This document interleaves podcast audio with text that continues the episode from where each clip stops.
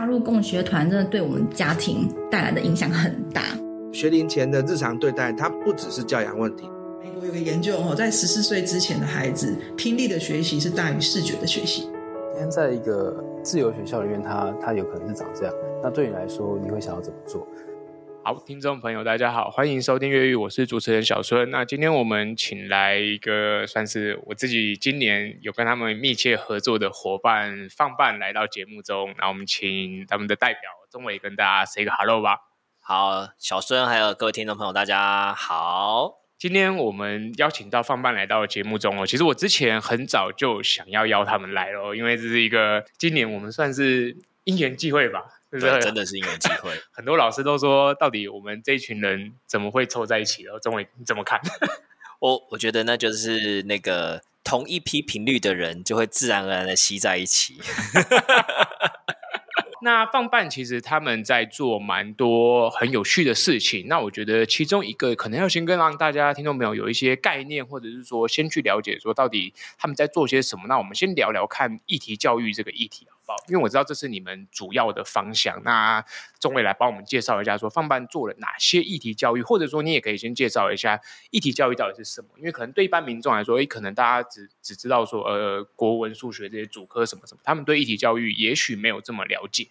好啊，我觉得这个概念真的蛮困难的。不过我简单说，我自己介绍一下我背景。我自己过去也是就是学校的的老师，主要在实验教育，也是跟诶小孙很接近这样实验教育领域的老师。那其实我觉得，无论在就是在所谓的体制外或体制内的学校，就我觉得在执教的那几年过程中，其实看见一个一样的问题。我想大家应该都很有感觉，就是诶我们的学生怎么好像学习的内容跟过去十几二十年前的教育没有太大的改变，他对于社会认识，他对于生活上的认识其实是无感，甚至是现在进入到冷感了。那我觉得后来在执行课程的过程中，发现很大的问题是，其实我们学校课程都不会带这些内容。就我认真在考试，然后我认真在面对升学，可是我根本就不会去想说，哎，今天就是嗯这些新闻、假新闻、假讯息跟我有什么样的关系？然后今天这些路边的东南亚移工。有有怎么样吗？就是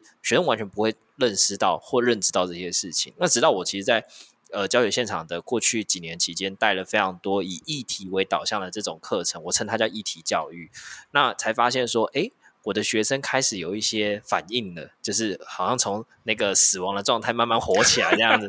然后那个活起来让我觉得很开心，就是哎，这个好像真的就是教育本质上可以做到的事情。那我我甚至遇过学生跟我说，有一次我在带转型正义这个议题，其实蛮难，就是在去很硬啊，非常生硬，去检检讨或者是去认识台湾过去白色恐怖时期的这个历史，然后。当时压力很大，很怕被家长检举，但还好没有。那但是学生就是上完课之后，学生就告诉我说，我我很喜欢老师的课程，并且老师带给我的东西是我摊开历史，让我自己去做选择，知道这块土地发生过什么样的事情。那当下我才觉得说，哎，原来就是真的把议题带入课程中，对学生来讲，他会更有感这块土地。他的生活中到底发生了什么事情？所以其实也因为这样的经验，后来我就跟就是我们的理事长王希，就是我们就一起就是发了疯，然后成立了放办教育协会。我们就希望能够将社会中这些发生的当代议题，透过放办作为桥梁，带入现在的学校现场，希望能够让认识这个议题的老师或学生，对于这些我们生活中发生的事情更有感，然后愿意去行动，甚至愿意去改变。嗯，所以我想，如果总归一个来看，我们是不是可以把议题教育讲说，就是它其实就是跟你生活息息相关，就是你正在发生的这些事情吗？可以这么说，因为当代议题嘛，我们带的就是以以现在可以跟观众朋友也介绍，就是方班现在带的几组议题，包含像是呃媒体素养，如果简单一点说，就是跟孩子使用三 C，到底他三 C 世界里面内容有什么？那这个叫媒体素养，那或者是像刚才提到的东南亚移工这些多元文化的群群体族群，那像是地方社区社区营造这样的课程，那还有就是学生情绪压力的觉察这四组议题，嗯、那这四组议题其实对我觉得这样讲起来，大家应该也蛮有感觉，就是其实都是我们台湾这块土地或学生生活中息息相关的一些内容，所以当然就是带议题教育本身就是跟学生连接在一起的，嗯。我觉得这里面很有趣的是那个移工议题哦。对，我不知道周伟，你以前小时候，小时候我自己很国小的时候吧，我们会称他们叫做一个比较难听的名字叫外劳。以前以前台湾最早啊，对对对对 对啊！但可是现在我觉得随着这个时代一直变哦，大家慢慢的要去。比较公平，或者说比较比较中庸的去检视，就是这些外来的工作者，然后大家给了他们一个比较正式的一个名称，然后你现在去称人家外劳，其实也很不礼貌嘛，对不对？那我蛮好奇是说，像这一些议题教育，呃，放办在成立，哎，我想问一下，你们成立已经几年了？我们从二零二零年疫情刚开始就成立。哦，所以到现在算是三年，三年多，迈向第四年，不容易哦，不容易哦。那你们你们在做这些议题，就是有没有去设想说，嗯，可能哪一个阶段比较适合开始？因为像我知道很多实验教育可能很小就在做，那也有些是到诶比较大的时候在做。当然每个阶段都会有它比较不一样的一个呃课程发展跟目标。那不知道说你们自己当初在关注这些议题的时候，你们自己有没有设定说，诶我。可能从哪一个阶段开始去合作，或者是说从这边切入是比较好的呢？其实方办现在关注的议题现场，就是应该这样讲，教育现场主要是国高中。嗯，然后也没有设限体制内或体制外，但比较多的应该就是一般的公私立学校来找我们一起来做合作。嗯，那在这个我特别会选国高中，当然一一方面是我们大部分团队背景的伙伴都是中等教育的教师，就是国中、高中以上的教师。那二来是我认为其实小学阶段对我们来讲，我们确实还不擅长，尤其是。到底要怎么跟小一的学生讲东南亚移工？我我这个这个还是对我来讲是一个，诶、欸、呃很难想象的事情。也许如果大家有一些经验可以分享给我，但我我觉得这件事情是我们还做不到，所以我们也不敢贸然去挑战这件事情。嗯嗯。那在国高中的教学现场上，倒是你刚才提到像东南亚移工的这个议题，就是很有趣。可是我觉得会开始做这些议题，除了真的是教学现场上大家有需求。呃，我另外一个看到的事情是，其实也是我们作为教育工作者没有发觉的事情是，我有没有意识到我自己也有可能对于这些议题是陌生，甚至是带有偏见的。以东南亚移工议题来讲，我其实会开始做这个议题，我会去思考为什么会学学生会需要这些议题，为什么我会需要带这些议题，其实也是来自于我自己真的在呃这几年期间常常去东南亚旅行的过程中，我第一次踏上越南的土地。那个真的是小爆料，那个爆自己的料，就是坐上越南航空的飞机的时候，我就觉得说啊，怎么整台飞机都是外劳的味道？然后那当下才觉得说，天哪，我自己也有那个 内心的偏见跟歧视存在。然后我才知道说，诶。对于这些东南亚的朋友来说，我其实是因为不认识而带有偏见。那我的学生或许也是这样，所以我觉得这些议题会带入中学的过程。一方面是学生跟老师有需求，也是比较好理解；二方面我也觉得，对我们教育现场的人来说，这些当代议题虽然好像都发生，虽然好像都理解，但真的是不是有感，然后甚至意识到我自己也有可能是那个无感或者是偏见的一份子。我觉得这是在议题教育过程中。呃，最有趣也是很重要的一个环节。嗯，哎、欸，其实我觉得刚刚讲到那个味道的事情，那应该是古龙水的味道，对不对？就他们他们会喷香水，不是古龙水，他们有一种特别的香水。对对对，那个我也不知道是什么。哎、欸，所以你最近过去几年，你算是比有在跑东南亚的不同国家，刚好有去玩，对不对？对对对，刚好是旅行。哦，哎、欸，为什么会选东南亚？便宜呀、啊，非常推荐大家可以去。所以你刚刚说是去越南，是不是？呃，越南、柬埔寨、泰国，然后等等的东南亚国家都常去，都去过了。哎、欸，我蛮好奇，你去了这些地方，你感觉上，你对他们真正踏上这块土地的感受跟你本来的认知是相符的吗？还是说会有蛮多不同？我觉得落差非常大，就是我们在台湾想象的啊，外籍移工或外劳都好，就是不论他什么称呼，就我们会觉得他好像就是都从事所谓的呃台湾的补充性劳力，然后出工啊，出工，然后劳力劳力付出的对对对，第一线的那种替代能力，然后不好就换，不好就换。但是其实对于当地的这些呃越南人。泰国人，然后柬埔寨人都好，就是你会发现，就是他们也有各式各样的人，形形色色的人，甚至他们当地的发展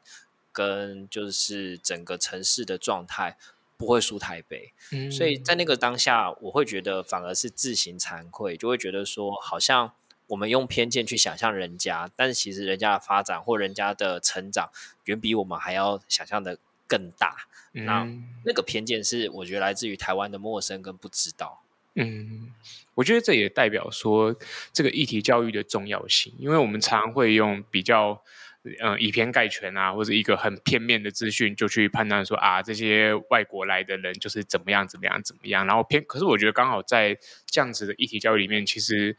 我我觉得刚刚中伟分享一个很好的是说自己自身去发现这个。你对这个议题的认知其实是有很大的落差的，然后再转换到呃，把这个议题抛出来，让学生还小这些孩子也一起去分享这件事情。那我另外开始好奇的是说，因为你们这三年来也进了不少学校去跟学校做这些合作，不论是公立或者是私立学校。那目前这些学校，你们过去这三年的这些 work out 下来的一个成果啊，你们感觉？这些学校，他们从本来呃，你们还没进去之前，他们对这些议题是会在呃，比如说某一些课程中，他们会去带到嘛？比如说国文课，或者有人说有些学校是公民课，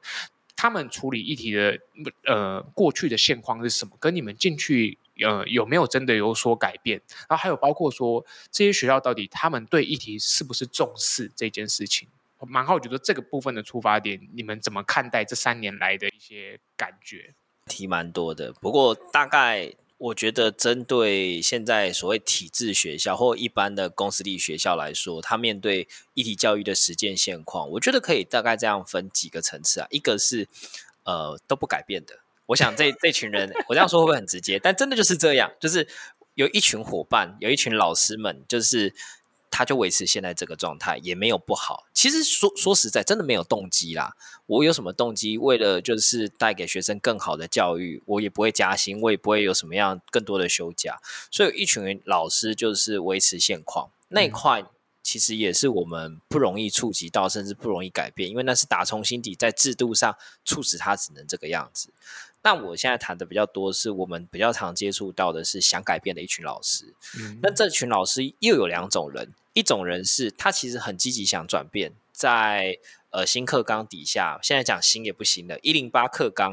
已经有点旧，对，已经有点旧了。一零八课纲底下，其实他开始想要去做一些转变，然后带入一些议题教育。那这些老师却没有方向，所以我我们在过去几年的研习过程中，其实我们一研习一释放，我们自己有举办的讯息几乎就满了。那个过程中看到非常非常刚性的需求是，老师发现他的课程必须转变。但他没有任何素材，他也没有任何方式去做转变，所以这一批老师是手足无措的。就是我知道我要带给孩子更好的教育，我也很希望带这些内容，但我不知道怎么办。那呃，在另外一批，就是他已经很强，他个人就是自己的就是独立作战能力已经很高了。那那一批也不会是我们主要的受众，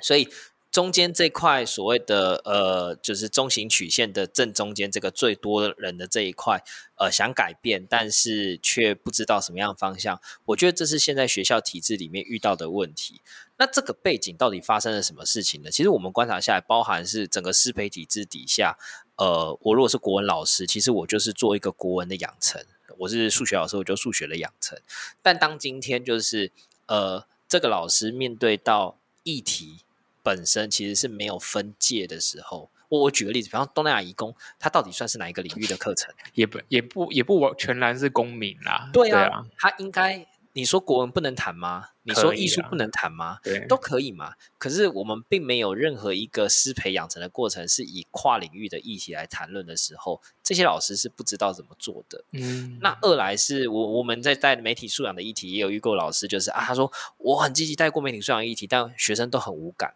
后来我们真的在对话的过程中，老师用什么素材？大家可以想象吗？就是老师在用读报，就是带学生看报纸标题。太过时了一点。对，但是非常多。那那些伙伴不是不想做媒体素养，而是他不知道用什么新的素材，甚至是他害怕这些素材他不会用。嗯，所以我觉得现在的教学现场的老师不是不改变，我们有一批老师很想转变。但他能不能有够多的力量去支持他？我想这是放办在教育现场看到的问题，跟我们进入希望去解决的问题。嗯，你刚才有讲到一个东西，我还蛮好奇，就是说，一个是不想改变的人嘛，啊，一个是想改变，可是手足无措，不知道怎么改变的，还有一种是单兵作战能力很强，所以单兵作战能力很强的那种老师，在你们看到的情况下，他就是自己已经发展出他的课程，已经去开始做了吗？呃，对，很多老师可能跑的就是很前面。他，比方说，大家都还没在讲生生用平板的时候，他已经用 AR、VR 或什么虚拟实境来开始设计他的课程内容的。对，等于说他自己是一个非常在创创造跟尝试新的东西的人，所以他就有可能自己把他的他单独他那个班带的学生把把他往前推的很多。没错，没错，真的是这样。OK，那我更好奇说，中间这一票人，因为刚刚讲这三种人，是中间这一票人是最多的吗？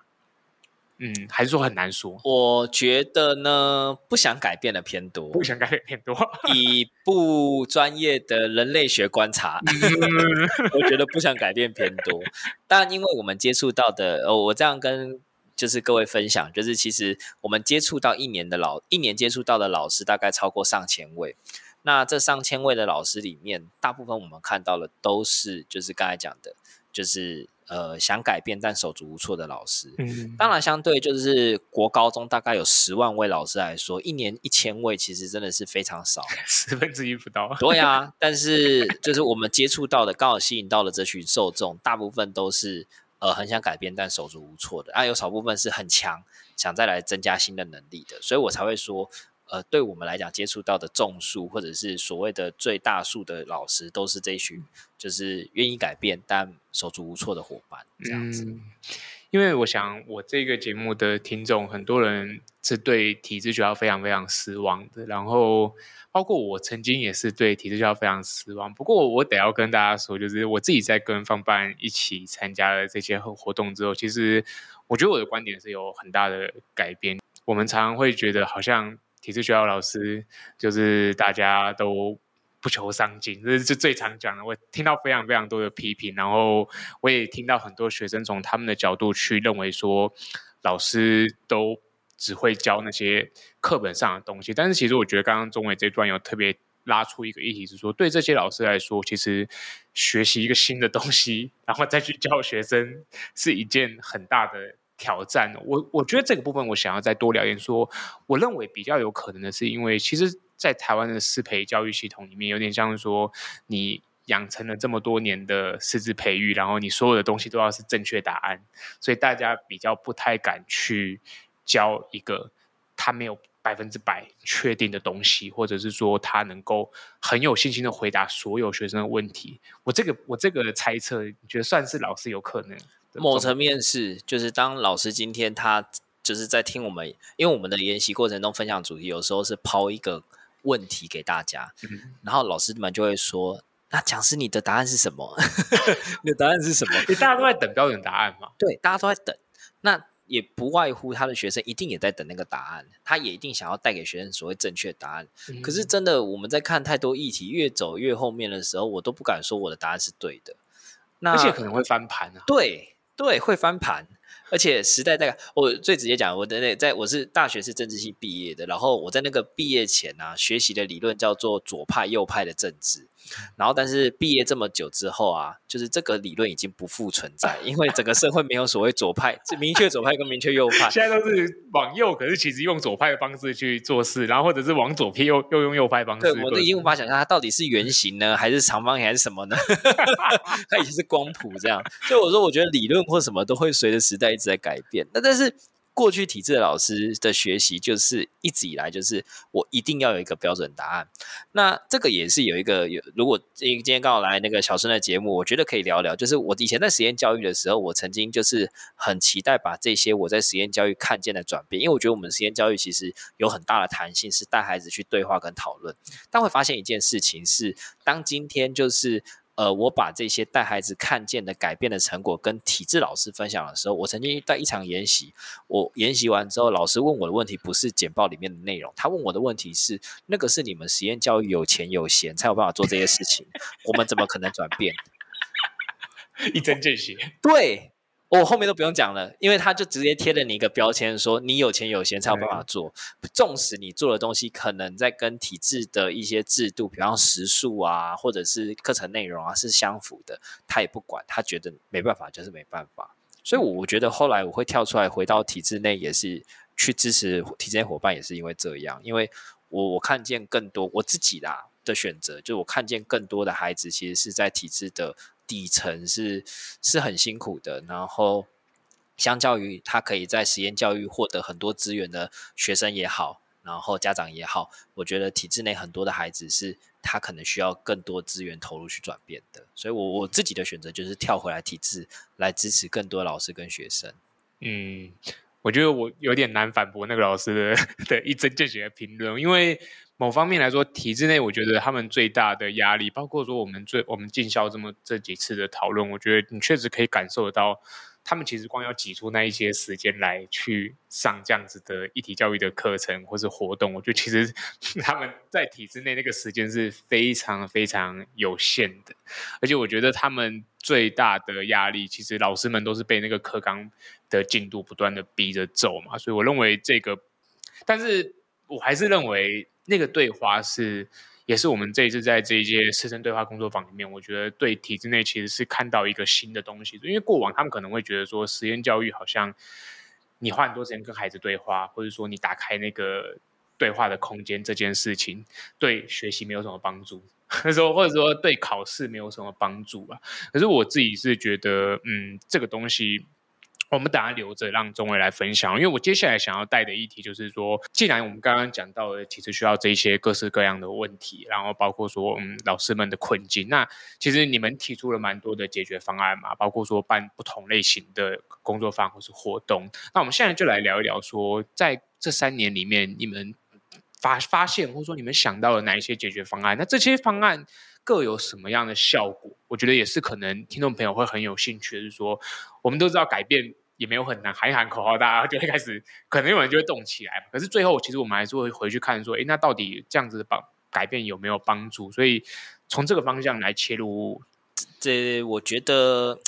在这几年期间，真的真的是一直在 try and error 的过程。就是我们第一年曾经做过一个叫做教育黑客松的模式，那。呃，我不确定大家对黑客松 （Hackathon） 这个概念熟不熟悉？它来自于开源开源界的一个概念，就是他们会常常要解决呃我不熟悉的程式问题，然后大家就一起用 Hackathon 的方式，然后就密集的一起来讨论说，哎，我要怎么解解决这个 issue 这样子。所以呃，大家可能可以看看到像之前那种。呃呃，现在台湾最在开源界最活跃的就是 G0V 这个社群，那他们就是定期会办黑客松，然后大家就聚集在一起来解决一些问题，例如像之前的口罩地图，就是因为解决了口罩不知道在哪里买这个问题，用开源的政府开源的资料。那我们曾经想说，哎，教育应该也可以这样子，就是有些问题是未被能够解决，甚至未能够有一个正确答案的，我们有没有可能这样做？所以第一年我们办了一个黑客松，就发现超惨，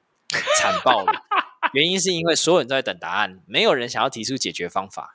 嗯，那去参加的人都是老师吗？还有我们找了那些工议题的工作者，哦、对，但是就是当然一是疫情啊，二是就是办了之后，议题工作者觉得他他也不能够理解老师在想什么。线上场吗？还是实体？实体？实体？就是我们把大家聚集在一起，结果发现，嗯，没办法讨论出任何东西。会这样子啊？或者是大家都在听议题工作者讲。专业内容仿佛是小讲座，这样上课一样。就我今天来听一个小分享会，对对对，然后我跟可以记笔记，拿一些东西带回去。对，所以我们后来发现。不可行，就是太开放，没办法做到这件事情。那所以放办主要一直以来在做的事情，几个跟大家介绍。一个就是我们固定会去学校办，就是教师的研习，像呃每一个学期可能就是有些学校就是一个学期呃一次两个小时这样，然后我们就是上百场在全台湾各地去巡回的举办这样子。那另外一个其实就是呃进入学校一起做议题的共备。那共备这个概念，如果如果小孙的这节目上面的听众朋友应该如果比较熟悉教育，共备的概念应该就是比较好清楚，就是大家一起在几个老师一起来准备课程。那这个模式对体制内老师来说，其实是行之行之有年，对啊。但是有没有跨领域很少，就是 就是有没有认真很少，大家就是一起来讨论一下而已。那所以我，我，但是他们是熟悉的，所以我们就利用这个模式，我就进去你的学校，跟你一起讨论。其实我们在那过程中发现，老师就是对于这种被陪伴的感觉，他增加了更多去试做这种创新课程的信心。所以这是我们其中一个路径，就是透过陪着老师一起去发展他的一体教育的课程。嗯，那另外还有就是今年小孙一起参与的就是师生对话的这个工作坊，其实那也是延续着共背后的结果。就我们陪伴了很多所学校去做媒体素养的课程后，他们施作了一段时间，但这个课程到底能不能符合学生的需求，能不能如我们预期设定的目标来培养学生呢？不知道。那有没有可能在台湾社会去长长出一种师生共同对话讨论课程的模式？我觉得在实验教育很常做这件事情啊。学生觉得老师的课程怎么样，大家就互相聊。可是体制学校好难，在过去的整个环境里面是不允许做这件事情的，也没有空间。所以今年我们就撑出了一个这样子的空间，也是透过从学生的反馈，学生告诉我们说，他希望媒体素养的教育是有机会跟老师做对话的。那我们今年就开始推展这个新的业务——师生对话的工作坊，从共备过的学校邀请他们一起来跟他们上过课的学生跟老师来做讨论。我的媒体素养课程，我到底学到什么？我还希望有一些什么？嗯，所以在这样过程中，放班就是用这些方式，一步一步的希望把议题能够带入学校里面。去做推进，嗯，OK，哎，我蛮好奇，有这样子声音的学生在体制内很多嘛？就是希望说，这个他们这个课程是可以跟老师对话的。我只能说，就是过往的体制是均一化，就是每一个人都是一样的。可是，当我真的在班级上去捞出一些学生，去问问看他们对于课程的想法的时候，其实是有一定量的学生对于这件事情是有期待表达的，嗯、只是学校空间。不允许，嗯，那但是大部分的学生，他如果就是只在意升学，或他只嗯放弃完全放弃学习这件事情，其实就不太会有这样子的反应，一半一半。Uh, 我觉得现在状况是一半一半。嗯，另外一个我蛮有蛮有兴趣的点是说，像刚刚提到说，老师有一个被陪伴的感觉去发想这个议题课程的这件事情，你自己在过去学校这样的经验，你觉得？老教师是一个，其实是一个很需要有人去支持他、有人去陪伴他的角色嘛。因为很多人会觉得老师好像就一个人就可以把整个课程搞定啊什么的。但是我其实，在跟你们一起进教的过程中，我我也看得到说，其实对这些老师来说，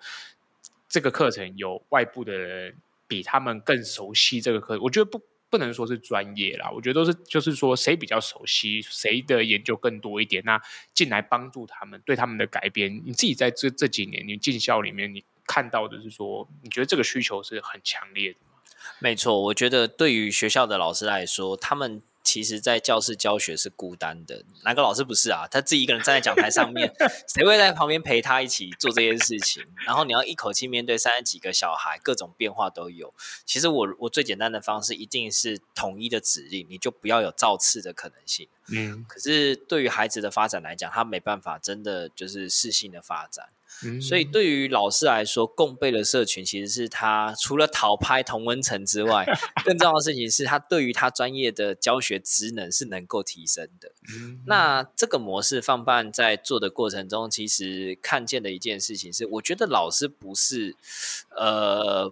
不愿意去做，除了刚刚讲的就是不熟悉之外，第二个事情是他没自信。而我记得我有去陪过一间学校，就我不讲哪一间学校，但是呃，我们记得，我记得我们。课程结束之后，我原本那时候跟他说：“好啦，大家可以上课啦。”他就吓到吓到吓到不行，这样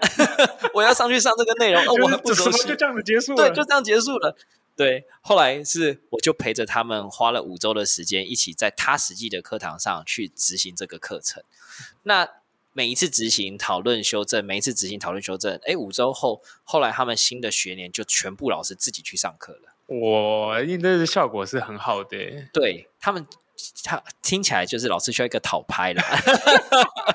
但是拍完效果是好的，因为那个学期后新的学期开始，一次他们上课就是五百个学生全年级一起上课了。嗯，所以我我觉得那个影响其实透过五百个是很多哎、欸，对对对啊，啊全校性的一起成长，我觉得那个是很很大的激励，告诉自己说哦，原来陪着这些伙伴、老师伙伴一起前进是有这样的效益存在着。嗯，好，我觉得这个也很颠覆过往很多体制外对体制内老师的批评哦，就是很多人会觉得体制内就是体制内老师好像就是一个神一般的角色啊，站在那边是不可以。其实我我真的觉得在站过讲台，大家都知道那个孤独感哦，有时候是很可怕的，因为身边没有任何的人去协助你去支持你，然后你好像一个人要扛成败，而且你也不知道自己做对不对。对，我觉得那个是最。最对体制内来说，尤其是很大的挑战，因为我现在在体制内，甚至我有很多家长也会去看待这个老师的教课啊，比如说哦，你今天孩子跟我讲了什么，他讲的是错的，那你就会对老师会有一些批评或是攻击。然后我觉得这一块是蛮令人去，我觉得大家可以去，就是透过放办这今年我跟他们合作，我看到很多的真的是体制内，他并不是不想改变啊，就是有很多的东西正在滚动中，只是说。他们，我觉得他们需要的那个推力更强，就包括说像放办你们在做的，就是说去支持他们，然后怎么样外界的人去帮助他们去改变，因为不然内部的改变，我觉得大部分会碰到的是阻力很强，制度也好，或者是老师跟老师彼此之间其实是平行关系，嗯，所以如果真的要改变，就是上对下的关系。可是你说主任跟校长压着老师改变那个东西。怎么想品质都不会太好，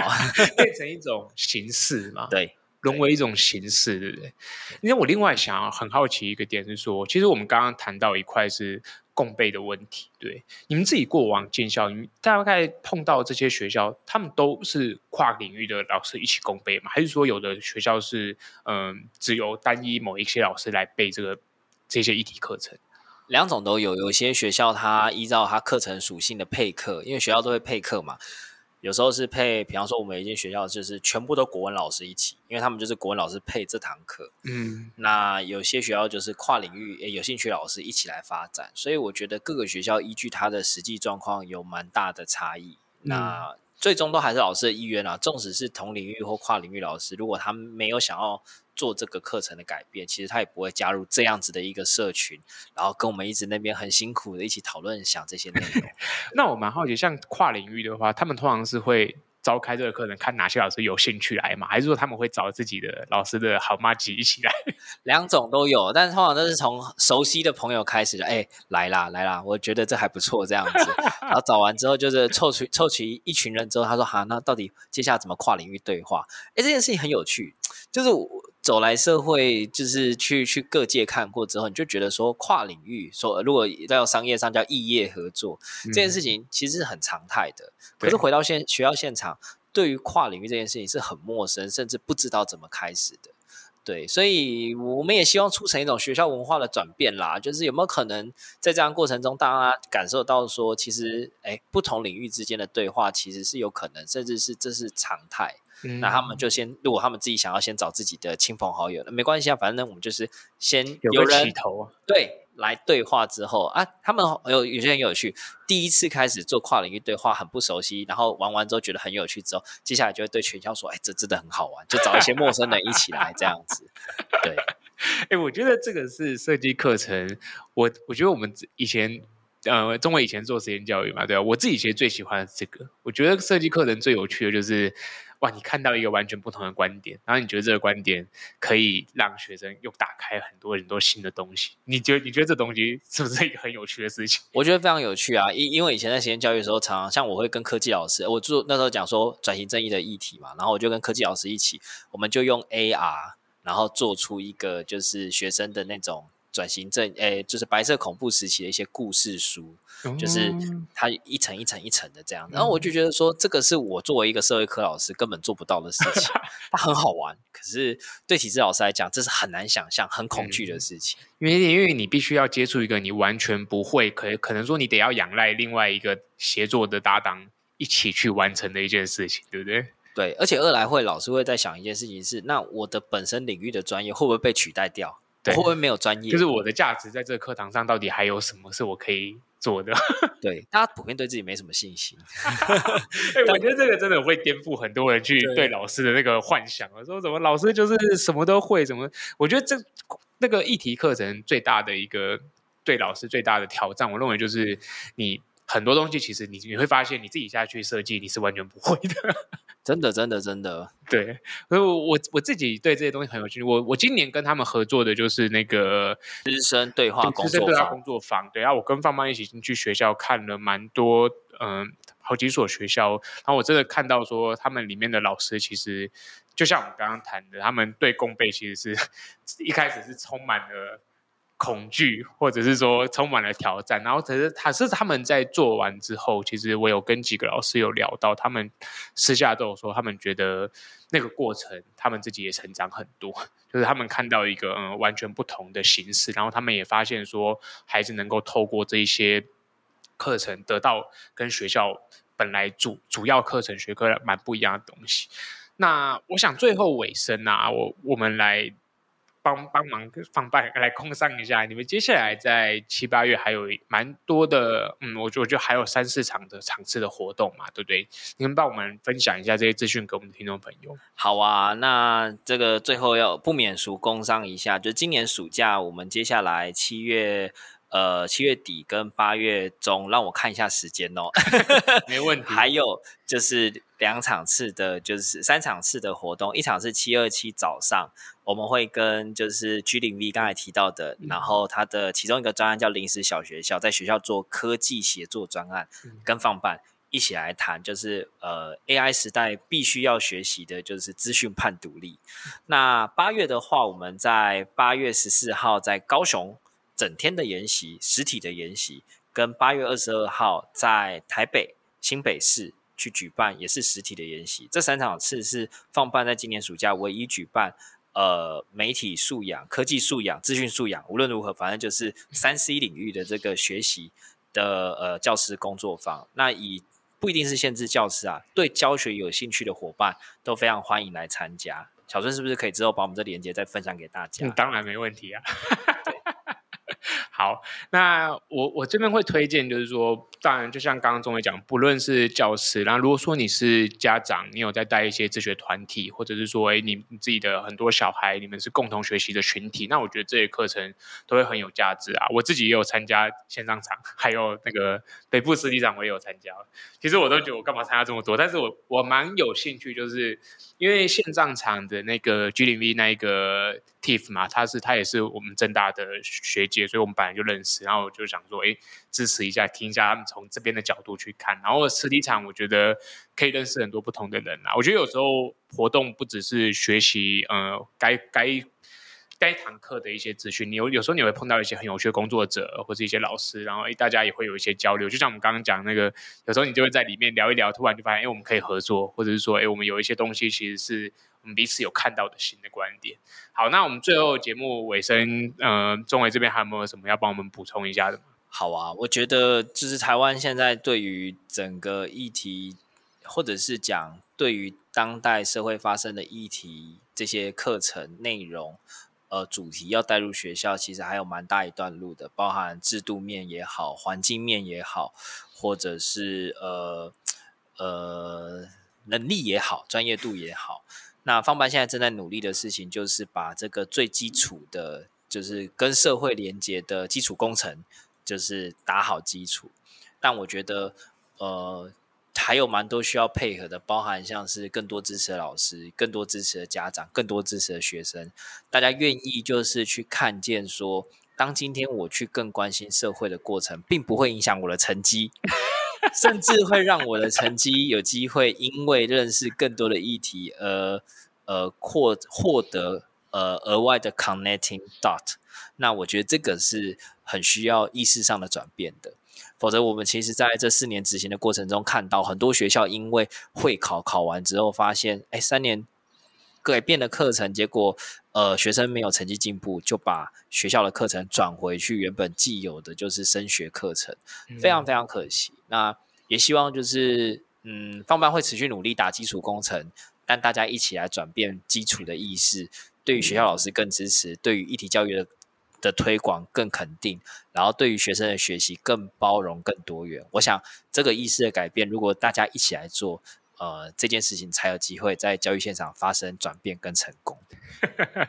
好啊，我突然想到一个很好笑的，就是因为现在他们会考其实考得很活嘛，很多题目其实也都会呃有达到我们刚刚讲的这些议题，包括说呃东南亚义工啊，或者是媒体素养啊这一块的议题。所以其实搞不好你们未来可以做一个统计，去说哦，你上了这个课，你在这个 会考里面你会打中，可以多多拿几分。我 我。蛮想做这件事情的，但是这件事情蛮吊诡，就是我一直在强调跟考试无关，但是却却要做出跟考试连接，这就是市场所逼的趋势，我必须这样做。